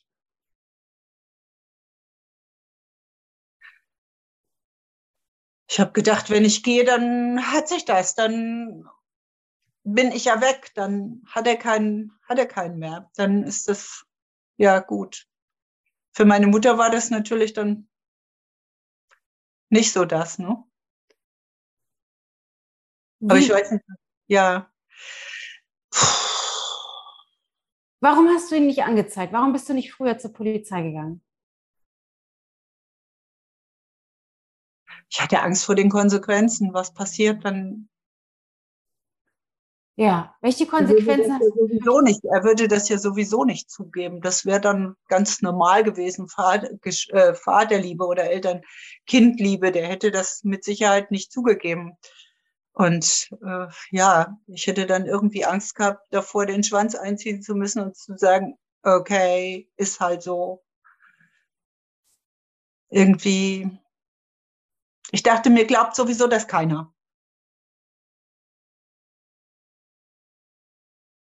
Ja, okay, das ist ja auch ganz, das ist, glaube ich, auch ganz, ganz klassisch. Ähm, wie war das, als deine Mutter das mitbekommen hat, als sie dann wieder da war? Oder nee, ich habe noch eine andere Frage. Lass mal, ich will einmal ganz kurz noch was anderes wissen. Ähm, du hast, ähm, was hättest du befürchtet? Wie wäre das für deinen Vater gewesen, wenn du zur Polizei gegangen wärst, bevor deine Mutter zurück war? Ich weiß es nicht, ob der das überhaupt so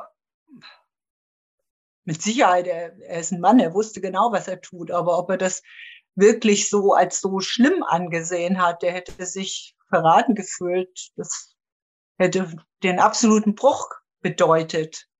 Ja, okay.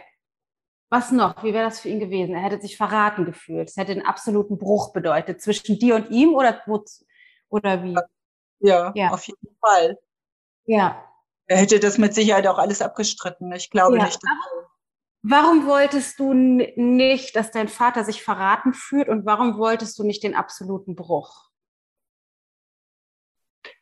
Ich hatte wieder Angst davor, äh, nicht ernst genommen zu werden, äh, psychisch äh, bestraft zu werden, indem ich ja die Unwahrheit sage, indem ich ihm ja anzeige wegen was, was offensichtlich nicht richtig ist. Äh, ja.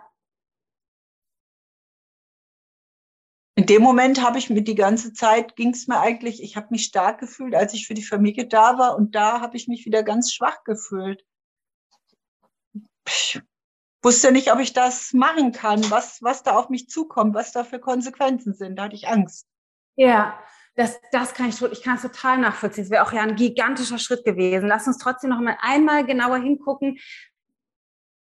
Du wollt, wieso wolltest du den Bruch zu deinem Vater nicht und wieso wolltest du nicht, dass er sich verraten fühlt? Du warst ja ein junges Mädchen, du warst 16, du warst ja wirklich noch ganz jung. Wieso ja. wolltest du den Bruch nicht und wieso, wieso wolltest du nicht, dass er sich verraten fühlt? Ich dachte, dann geht die ganze Familie kaputt. Das, das kann ich nicht machen. Das kann ich nicht riskieren. Es geht nicht nur um ihn, es geht um alle. Da geht alles kaputt dann. Okay. Mhm. Hast du deinen Vater geliebt? Ich glaube schon. Ja. Glaubst du, er hat dich geliebt? Auf seine Weise bestimmt auch, ja. Ja, guck mal genau hin. Hat dein Vater dich geliebt, so wie er mit dir war? Manchmal denke ich, er hat mich eher mehr ausgenutzt. Das hat er bestimmt auch. Das ist kein Entweder-Oder, aber hat er dich geliebt? Ja, ich glaube schon. Ja, ich glaube auch. Das heißt, du hast deinen Vater geliebt und er hat dich auch geliebt. Ja. Was ist das dann für ein, also ich, okay, ich, Moment du hast deinen Vater geliebt, er hat dich geliebt. Dein Vater, du hast dich immer klein und schwach gefühlt. Du hast dich immer neben deiner Schwester und deinen anderen Geschwistern unsichtbar gefühlt. Jetzt ist deine Mutter weg und du schmeißt den Laden, du fühlst dich auf einmal stark. Und sogar dein Vater schenkt dir viel mehr Aufmerksamkeit. Unangemessen, keine Frage. Du wolltest das nicht, du hast dich auch dagegen gewehrt. Aber wie ist das auch für dich gewesen, auf einmal von deinem Vater, den du geliebt hast, so viel Aufmerksamkeit zu bekommen? Auf einmal die wichtigste zu sein. Ja, das war schon, war schon toll irgendwo. Ja. Ja. Ja. Erzähl mal, wie war das auch?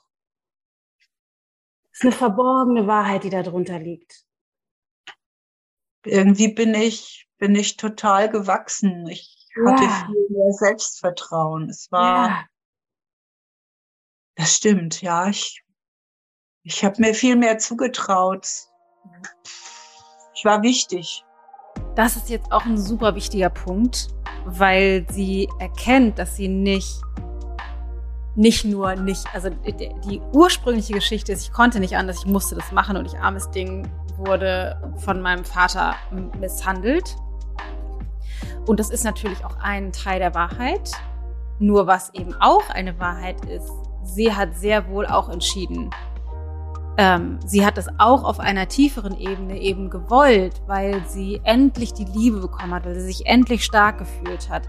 Und dafür, weil sie sich gut gefühlt hat auf einer Ebene eben auch damit, konnte sie oder wollte sie das nicht aufgeben. Also das war eben auch gut und auch schön. Das heißt, sie hat eben auch bewusst entschieden, nicht wegzugehen, nicht zur Polizei zu gehen, weil sie das nicht aufgeben wollte. Und das ist ein super, super wertvoller heilsamer Prozess, das zu erkennen, weil sie sich die Macht zurückholt. Bisher war die Geschichte konstruiert, dass sie nicht die Macht hatte, irgendetwas anderes zu tun, wo wir eben reinge wo sie eben versucht hatte, mich für die Geschichte zu gewinnen, dass sie ein armes Opfer war in ihrer äh, in ihrer Vergangenheit.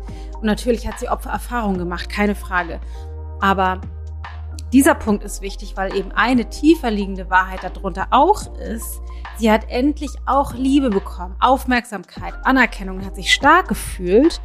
Und das war auch schön, weshalb sie auch bewusst entschieden hat, nicht zur Polizei zu gehen, aus einem anderen Grund, der nichts damit zu tun hatte, sie wollte die Familie nicht zerstören. Das ist eine Parallelwahrheit, aber es ist auch eine Wahrheit, dass sie die Macht besessen hätte, es zu tun, aber es auf einer Ebene eben auch nicht wollte also du wolltest ihn nicht verraten und du wolltest nicht, dass alles auseinanderbricht. Aber wenn du ihn, wenn du zur Polizei gegangen wärst, was wäre auch die Konsequenz gewesen für dieses Gefühl? Ich, ja, eigentlich, hm, für dieses Gefühl. Puh, damit wäre alles wieder irgendwo kaputt gegangen. Ja. Und warum wäre das auch ätzend gewesen für dich? Weil wie hast du dich gefühlt?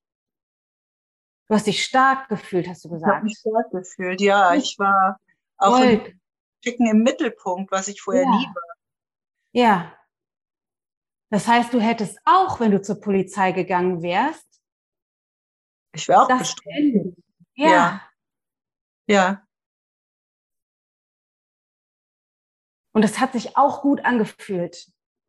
Du hattest den ganzen Laden im Griff. Du hattest fast für deine Geschwister gesorgt. Sogar dein Vater, von dem hast du endlich die Liebe oder Aufmerksamkeit bekommen, die du wolltest. Nicht in der Form, die du wolltest. Du hast dich auch gewehrt und es war unangemessen, keine Frage. Aber auf einer emotionalen Ebene gab es auch da auf einmal eine Bestätigung, die Aufmerksamkeit. Du hast dich stark und gewollt und geliebt und kraftvoll gefühlt. Oder? Ja. Ja. Ja, genau. Stimmt. Ja. Wie hört sich das an? Das ist ein ganz, ganz neuer Aspekt, ja. Das stimmt, das ist, war schon so. Ich war, ich war auf einmal, ich war wer. Ja, du warst auf einmal wer. Du wärst ja schön blöd gewesen, dir das eigene Grab zu schaufeln und das alles zu zerschlagen. Du musstest einen Preis bezahlen, dass er halt übergriffig war. Das war irgendwie blöd. Aber das war was, was du auch kontrolliert, also er ist nicht zu weit gegangen von dem, was du gesagt hast. Du hattest, er hat auch von dir abgelassen. Das war irgendwie kontrollierbar. Ja. aber du warst dir seiner Liebe und der Aufmerksamkeit und dem Energiezustrom von der ganzen Familie sicher. Alle waren dankbar, dass du diese Rolle übernommen hast. Auf einmal warst du wer. Ja, ja, genau. So, und jetzt ist ganz, ganz wichtig, super wichtig. Und es ist interessant, weil du siehst ganz anders aus. Jetzt mit dieser neuen Erkenntnis. Du, du strahlst auf einmal viel mehr Kraft und Selbstbewusstsein aus in diesem Moment. Fühlst du dich anders? Ja. Ja. Und das ist spannend, weil alles, was du vorher erzählt hast, war aus der Perspektive von dem Käfer auf dem Rücken. Mhm. Es war so schlimm, meine Mutter war so, mein Vater war so, meine große Schwester und ich konnte nicht und ich hatte so viel Angst und ich war so ängstlich und ich hatte keine Macht und ich, ich konnte das nicht anders, ich wusste das nicht anders. Das heißt, das ja. stimmt, das ist, das ist natürlich ein Teil der Realität, ich will das nicht negieren, aber aus der Haltung, das war die, eine, die Opferperspektive. Ich kann nichts machen, ich konnte nichts tun, und jetzt, und du strahlst total, ist total spannend, das dich zu sehen, erkennst du oder erkennen wir aber auch die andere Wahrheit. Ja, das war als so eine schwierige Situation, aber wer hatte die Fäden in der Hand, als deine Mutter im Krankenhaus war? Mal ganz ehrlich, Gundula. Wer hatte die Fäden in der Hand? Ich. Ja. Wer hat dafür gesorgt, die Liebe von deinem Vater zu bekommen, aber dafür zu sorgen, dass er dir tr trotzdem nicht zu nahe kommt? Auch ich. Wer hat dafür ja. gesorgt, dass der ganze Laden nicht auseinanderfällt, solange deine Mutter nicht da ist? Ich. Ja. Wer hat sogar deine große Schwester, vor der du vorher Angst hast, in Schach gehalten? Ja, auch ich. Ja. Ja, stimmt. Wer hat mit 16 deine beiden kleinen Geschwister ein- und umgeschult? Aha. Ja, ich. Das ist ganz schön krass machtvoll, was du da gemacht hast, Gondola. Du hast einen Laden, du hast fünf Menschen so gesteuert, wie du das wolltest. Deine Mutter, dein Vater und deine drei Geschwister. Ja. Ganz schön ja. krass. Das, ja. Ich habe damals meine kleine Schwester an die Hand genommen, bin mit ihr in die Frauenfachschule gegangen, wo ich war und zum Rektor und habe gesagt, so, ich bin quasi über Nacht Mutter geworden. Ich muss sofort mit der Schule aufhören. Geht ja. nicht mehr. Ja. Äh. Das heißt, du hast alles rein investiert da rein, dass das so bleibt. Du wolltest, das hat sich gut angefühlt. Ja. Hat sich einfach gut angefühlt. Du hast sogar dein, dein Angsttraining gemacht mit den Horrorfilmen und dem Keller. Du hast, es hat sich gut angefühlt, in die Kraft zu kommen. Ja. ja Aber stimmt. was ist der Preis bezogen auf den Mann, den du bezahlt hast, äh, was, ist, was ist der Preis, den du bezahlt hast, bezogen auf die Attraktivität von deinem, von deinem Vater? Hast du ihn gekriegt oder nicht? Du wolltest ihn ja gar nicht, aber bist du mit ihm in Partnerschaft gegangen oder nicht? Nein. Nein. Wann ist also die Liebe von einem Mann am sichersten? Wenn du ihn kriegst oder wenn du ihn nicht kriegst? Wenn ich ihn nicht krieg. Wenn du ihn nicht kriegst. Wann fühlst du dich besser? Wenn er so ein bisschen auf Distanz gehalten wird, weil du ihn dann steuern kannst, oder wenn er dich mit Haut und Haar kriegt? Wenn ich ihn auf Distanz halte. Ja. Stimmt. Wenn er schön mit seiner Frau zusammenbleiben kann, du weißt, er wird auf Distanz wird er dir nicht gefährlich. Er hat deine Mutter, er hat seine Frau aber du kriegst seine Liebe, du kriegst seine Aufmerksamkeit. Du kannst es, kannst ihn super um den Finger wickeln, kannst ihn auch stoppen, wenn es dir zu viel wird. Du hast die Macht über den ganzen Laden, solange du ihn auf Distanz hältst, solange du weißt, er ist mit einer anderen Frau zusammen. Ja, stimmt. Jackpot. Oh wei. Das stimmt. Ja, ja. Das ist der Grund, warum du dir die Situation kreiert hast, die du heute hast. So, und hier wird so wunderbar die Parallele sichtbar. Jetzt ist es ganz, ganz, ganz deutlich, dass das, was sie heute hat, eine Folge ist von dem, was sie als Erfahrung in ihrer Kindheit gemacht hat. Sie hat sich aus ihrem inneren System heraus diese Erfahrung kreiert, weil das das sicherste ist und weil sie sich damit am besten gefühlt hat in ihrer Vergangenheit. So absurd das auch ist, weil sie natürlich nicht glücklich ist wirklich, aber ihr innerstes System wiederholt die Erfahrung, die sie gemacht hat, wo sie sich am stabilsten und wohlsten gefühlt hat in ihrer Kindheit. Aha. Oha. Oha. Das ist eine gute und eine schlechte Nachricht, Gundula, weil einerseits bedeutet das, dass, dass du ähm, diese Haltung von ne, der Käfer auf dem Rücken, die Opferposition, es ist halt, es ist, ist Teil des Systems. Es ist gut, sich als Opfer zu fühlen, weil das ist Teil des, ich kann das aufrechterhalten. In deinem Bewusstsein musst du dich als Opfer fühlen, um das ganze System zu steuern. Dass der Preis, den du bezahlst, ist, ihn nie wirklich ganz zu kriegen. Wer hat entschieden, das ist jetzt wichtig, wer hat entschieden, wie die Beziehung zu deinem Vater läuft, während deine Mutter im Krankenhaus war? Hat er das entschieden oder hast du das entschieden? Das habe ich entschieden. Ja. Wenn es nach ihm gegangen wäre, wäre es anders gelaufen. Ja. Du hast das entschieden. Du hast die Macht bezogen auf diese Entscheidung. Ja. Was bedeutet das jetzt für deine Partnerschaft heute? Wer hat entschieden, wie die 20 Jahre gelaufen sind? Ja, eigentlich auch ich. Ja.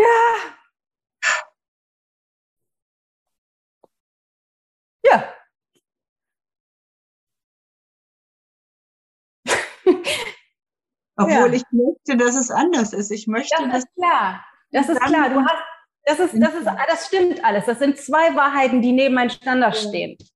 Ja. Nur die neue Wahrheit, die hat es bisher in deinem Bewusstsein nicht gegeben.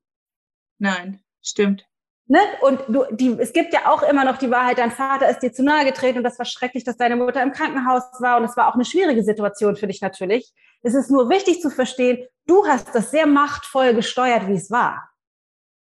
Ja. Und du hast im Heute dir den optimalen Partner gesucht, das optimale Szenario kreiert, damit du dich, damit du das reproduzieren kannst, was du als Kind gelernt hast. Ja, das ist einfach nur wichtig zu verstehen. Das heißt, du müsstest jetzt dafür die hundertprozentige Verantwortung übernehmen und erkennen, krass, du hast dir die Opti, den optimalen Partner gesucht und 20 Jahre lang eine Partnerschaft geführt, die gemessen an deinem Inneren, an deiner inneren Wahrheit, die dir bis gerade eben nicht bewusst war, das optimale Szenario ist, um deine Macht zu nutzen. Dass er dir nicht zu nahe kommt, dass er dir, dass du ihn aber schon auch da, weil er ist ja nicht gegangen. Es hätte ja auch sein können, dass er irgendwann geht. Ja. Dein heutiger Partner ist er nicht. Du hast es optimal gestaltet. Du hast ihn dicht genug dran, dass du, dass er drei, viermal die Woche bei dir ist. Will, ne, Weihnachten, Neujahr, Ostern. Du hast viel von ihm. Ja. Aber er ist weit genug weg, dass er dir nicht gefährlich wird. Hm. Hm. jetzt ist die Frage, ob du bereit bist, das Risiko einzugehen, all in zu gehen. Bist du bereit, das Risiko einzugehen, die Frau Nummer eins zu sein? inklusive aller Risiken. Inklusive aller Risiken. Weil wenn du ihn dichter an dich ranlässt, nicht wie bei deinem Vater, wenn er sich zu 100 Prozent auf eine Frau einlässt, nämlich dich,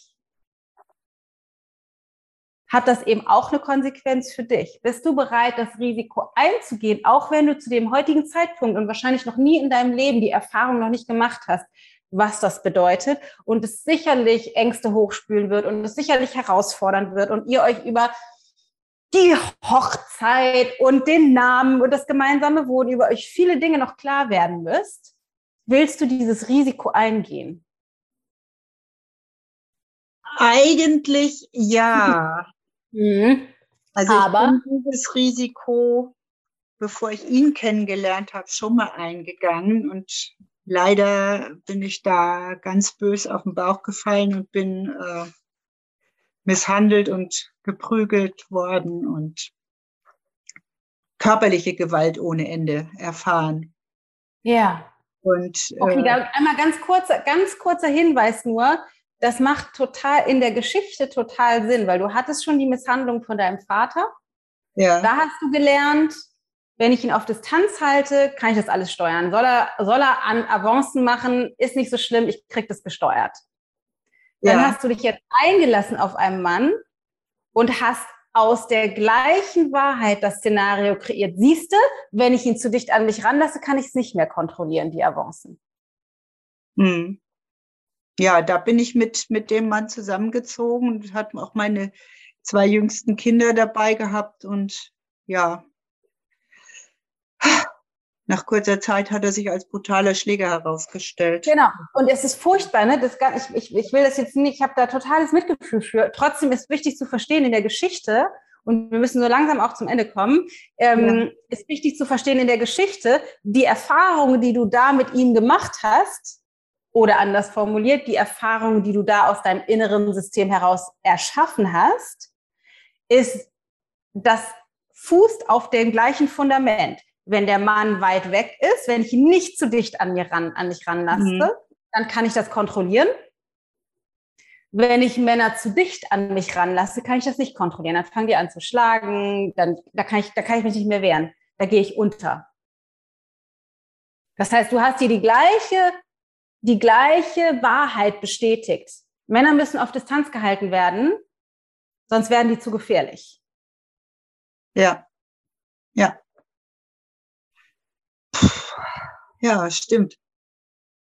Ja. Jetzt ist die Frage, willst du die Tür aufmachen für eine neue Erfahrung? Ja, ich will es eigentlich, aber. Ja, aber eigentlich. du musst es ja nicht machen. Ihr könnt ja auch so weitermachen. Aber die Frage ist, willst du die Tür aufmachen für eine neue Erfahrung? Ja oder nein? Ja, will ich. Ja, okay. Dann ist das, das, das ist, dann ist das, was du tun müsstest, wie heißt dein aktueller Partner? Helmut. Helmut. Dann müsstest du Helmut ein Ultimatum setzen. Du müsstest vor allen Dingen einmal anerkennen, was du bisher getan hast, weil euer, eure aktuelle Beziehung fußt auf deiner Haltung in der Käferposition und er ist in der Machtposition. Das ist das, was du bisher kreiert hast. Er soll sich machtvoll fühlen er hat die Entscheidung, so wie du immer das Gefühl hast, du kannst ja nichts tun, weil er entscheidet, ob er bleibt oder geht. So fühlt er sich auch sicher in seiner Machtposition, weil das ist das, das Machtgefüge, in dem ihr beide euch eingerichtet habt, du und Helmut.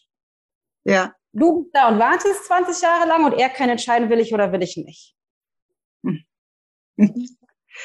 ja. Das ist was, was du gewählt hast. Und das ist was, wo du, worauf du jetzt einmal mit ihm, wo du einmal das auch anerkennen müsstest, deine Straßenseite. Das heißt, du müsstest einmal zu Helmut gehen und sagen, Helmut, mir ist bewusst geworden, ich habe dir die ganze Zeit die Schuld dafür in die Schuhe geschoben, dass wir nicht zusammenleben.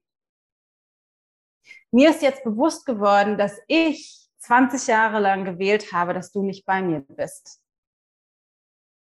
Weil ich auch Angst habe, dass du mir zu nahe kommst, wenn wir wirklich zusammen wären. Und es tut mir wahnsinnig leid, dass ich dir das in die Schuhe geschoben habe. Hm. Ja. Ja. Das ist einmal deine Straßenseite sauber machen. Ja. Und dann müsstest du sagen, und jetzt ist mir bewusst geworden, dass ich, ne, ich habe immer gedacht, ich bin von dir abhängig, dass du die Entscheidung treffen musst.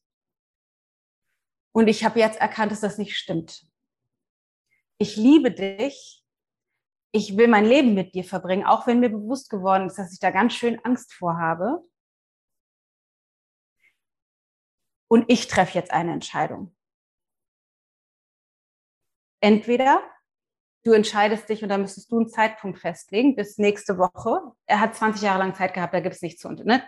Also es gibt keine, es braucht kein zeitlich, er hat lange genug Zeit gehabt. Es gibt keine Fragen, die er sich stellen müsste.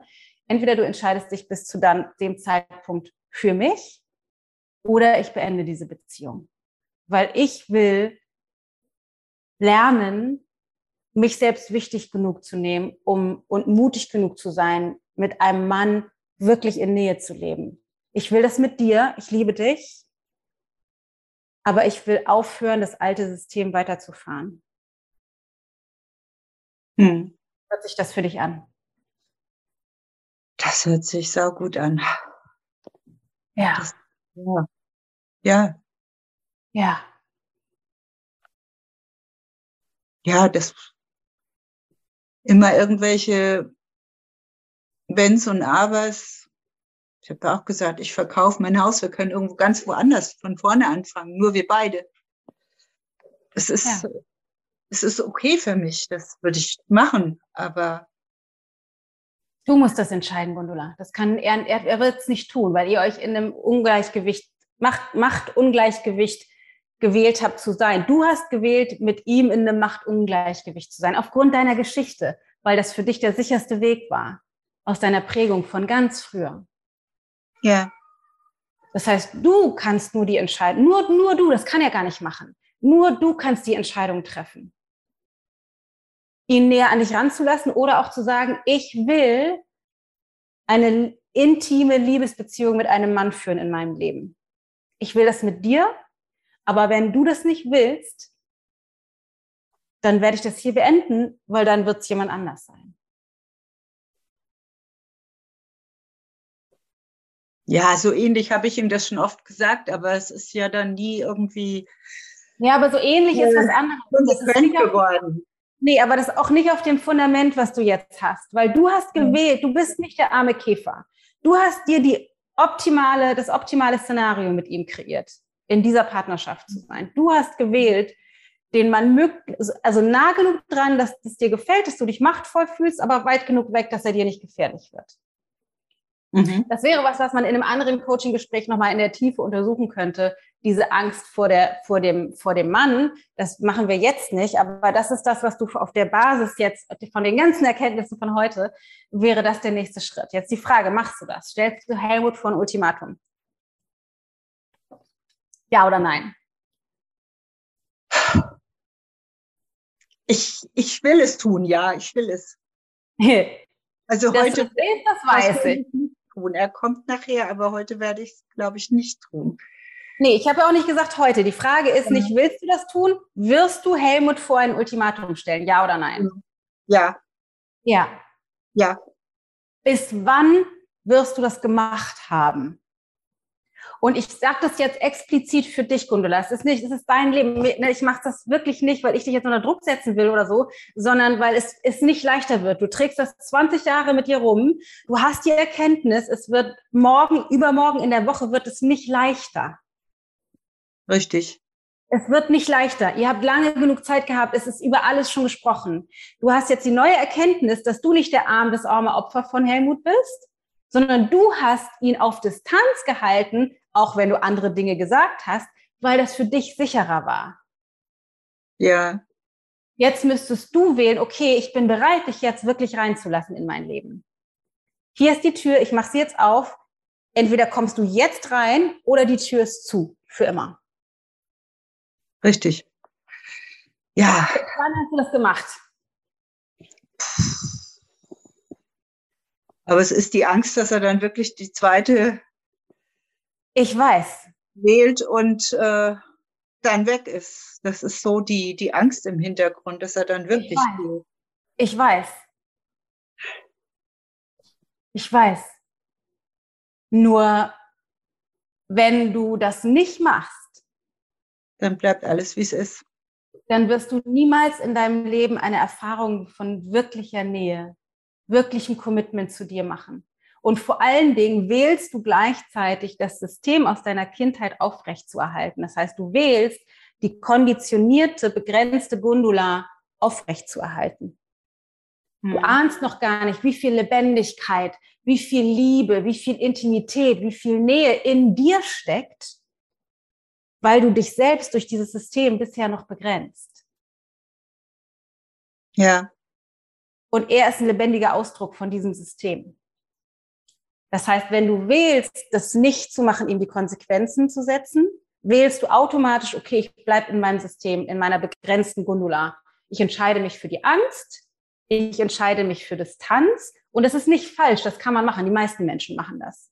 Aber wenn du wirklich in deinem Leben nochmal eine erfüllte Partnerschaft haben willst, wenn du wirklich nochmal Liebe und Intimität leben möchtest und wirklich die Gundula werden willst, die du eigentlich bist, dann müsstest du das tun. Ja. Dann müsstest du bereit sein, auch die Konsequenzen zu tragen, weil auch wenn er dann wählen würde zu gehen, dann ist für dich endlich die Tür auf, die Gundula zu werden, die du eigentlich bist und nicht in der Konditionierung von einem 16-jährigen Mädchen festzustecken. Das stimmt, ja. Ich glaube, ich sage ihm, bis Ostern muss er die Entscheidung getroffen haben. Nee, er muss die Entscheidung nicht treffen. Du sagst, entweder du trennst dich von ihr oder ich trenne mich von dir. Er muss gar keine, ja. er muss, ne, du sagst, wenn du bis Ostern nicht, und da müsstest du konkret festlegen, Gundula, ist er dann ausgezogen? Ist er bei dir eingezogen? Du musst ganz konkret dir einmal überlegen, was sind die Parameter, die dir auf der Inhaltsebene beweisen, er ist da raus. Ja. Weil er kann auch anfangen, dir zu erzählen, ich habe es ihr jetzt gesagt. Du müsstest ganz konkret sagen, was, was ist das? Ihr habt einen Mietvertrag irgendwo unterschrieben, ihr habt, er, du, er legt dir die Scheidungsurkunde vor. Er, du müsstest ganz konkret sagen, wie kannst du wissen, dass das stimmt, was er sagt? Das ist richtig, ja. Hast du recht. Er baut sich im Moment sein, sein altes Elternhaus aus, dass er da einziehen kann, wenn ich, äh, dass er da eine, eine Schlafmöglichkeit, eine Wohnmöglichkeit hat, wenn er nicht. Er kann ja jederzeit zu dir. Er kann ja jederzeit zu dir und sein Haus weiter aufbauen. Er kann jederzeit sich irgendwo eine Wohnung nehmen und aufbauen. Auch sein Haus weiter ausbauen. Das genau. ist, es gibt diverse Schlafmöglichkeiten außer in dem Haus seiner Frau. Richtig. Das ist eine vorgeschobene, vorgeschobene Kram. Das ist Quatsch. Richtig. Wenn er das will, dann kann er auch sofort gehen und fertig. Er kann sofort gehen. Ja.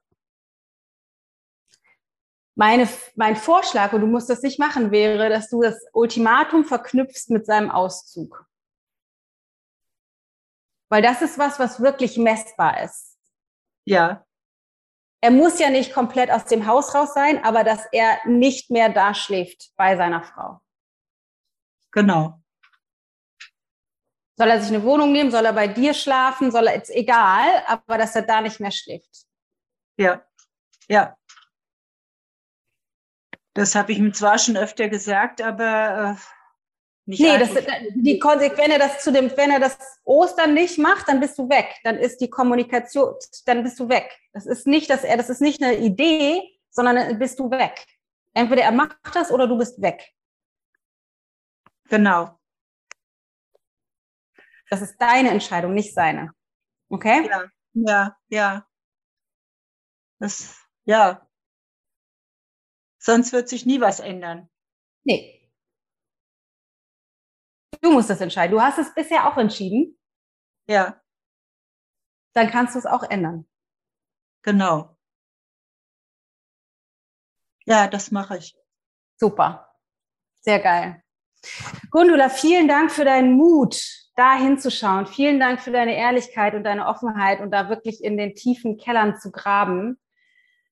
Wahnsinn, die Arbeit, die du heute gemacht hast. Wirklich Hut ab. Vielen Dank für dein Vertrauen. Dir auch, Dana. Du machst das so toll. Also,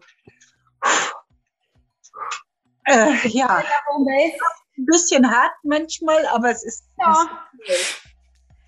Du bist ja in der Homebase. Wenn du magst, teile dich da gerne mit. Ähm, lass uns, halt uns auf dem Laufenden, halte mich auf dem Laufenden. Ich würde mich riesig freuen, mit dir weiter in Kontakt zu bleiben und da zu erfahren in der Homebase, wie es dir geht. Ich halte die Daumen. Ähm, aber eine, eine Frau, die mit 16 Jahren schon ihren, ihre ganze komplette Familie äh, steuern kann, die kriegt das auch hin. Danke, Dana. Danke, Gundula. Hab einen wundervollen Tag. Mach's gut. Du auch. Tschüss. So, Riesentransformation von Gundula. Ich hoffe sehr, du konntest ganz viele Erkenntnisse für dich mitnehmen und uns würde uns riesig freuen, wenn du uns das mitteilst. Wenn du Bock hast, als Homebase-Teilnehmer teilen uns das gerne in der Homebase mit. Ansonsten ist etwas, was für uns auch gigantisch ist, wenn du, egal wo du den Podcast hörst, uns da eine Rezension schreibst oder fünf Sterne gibst oder eine Bewertung. Und ähm, was ich persönlich fast noch wichtiger finde, wenn du jemanden kennst, von dem du glaubst, dass das für die Person wertvoll sein könnte, dann leite den Podcast weiter. Weil ich möchte, dass möglichst viele Menschen zu sich selbst zurückfinden und aufhören, sich Märchen zu erzählen, was wir alle tun, inklusive mir bis heute, aber gemeinsam zu wachsen. Und ja, deswegen leite das super gerne an die Person weiter, von denen du glaubst, dass denen das helfen könnte. Oder mach einen Screenshot von dem, was du gerade hörst, vertag uns ähm, und poste das auf Facebook oder in deiner Story. Auch das wäre natürlich gigantisch. Wir freuen uns auch über direktes Feedback auf Instagram unter unserem Podcast-Post oder per Mail oder auf Facebook oder wo auch immer. In diesem Sinne hoffe ich sehr, dass es dir wunderbar geht. Denk dran, wenn du auf die Ausbildung Bock hast, setz dich auf die Warteliste oder wenn du auf den Liebe Leben Workshop oder Kurs Bock hast. Alle Infos auf der Website, in den Show Notes und so weiter. Ich denke an dich. Ich schicke dir einen dicken, fetten Kuss jetzt, wo du das hörst, wahrscheinlich wieder aus Hamburg oder südlich von Hamburg aus Siebetal, jetzt, wo ich das aufnehme, noch aus dem sonnigen Costa Rica. Ich denke an dich, deine Dana.